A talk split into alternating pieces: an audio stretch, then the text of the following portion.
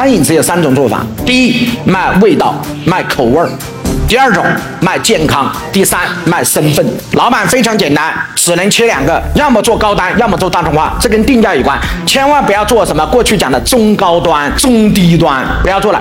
你要么往高做，要么往什么做？大众化去做。举例，开一家餐饮店，你看我们这个山东的日照，我们一个做海鲜酒楼的学员。过去的海鲜价格都是什么平价？什么叫平价？人均消费一百二十九到一百六十九，平价。听完我的课很简单，第一搬家，搬到日照最高的环形餐厅最高的一层。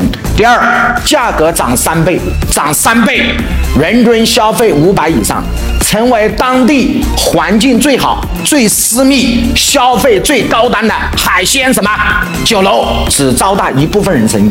老板一定要明白，做这个场内如果有做什么餐饮的，餐饮只有三种做法：第一，卖味道，卖口味儿；第二种，卖健康；第三，卖身份。有没有人吃饭不是为了吃那个味儿，是为了吃那个身份的？有没有？你的身份不一样，但你去不一样的地方吃饭，有没有嘛？有。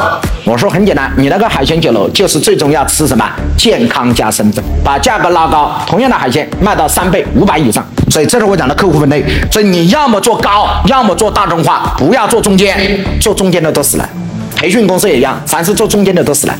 要么往高做，要么往什么高处啊？大众化做。谁往中间走，谁死。客户也一样，开始急剧进行分类。一部分创业者成功成为老板，成为高单什么消费，一年赚几百万、几千万，甚至更高。一部分成为什么大众化，就成为跟普通的什么告诉我，我们的讲的中产阶级和普通的社会人一样，一年拿个什么七八万、十几万的平均这样的工资。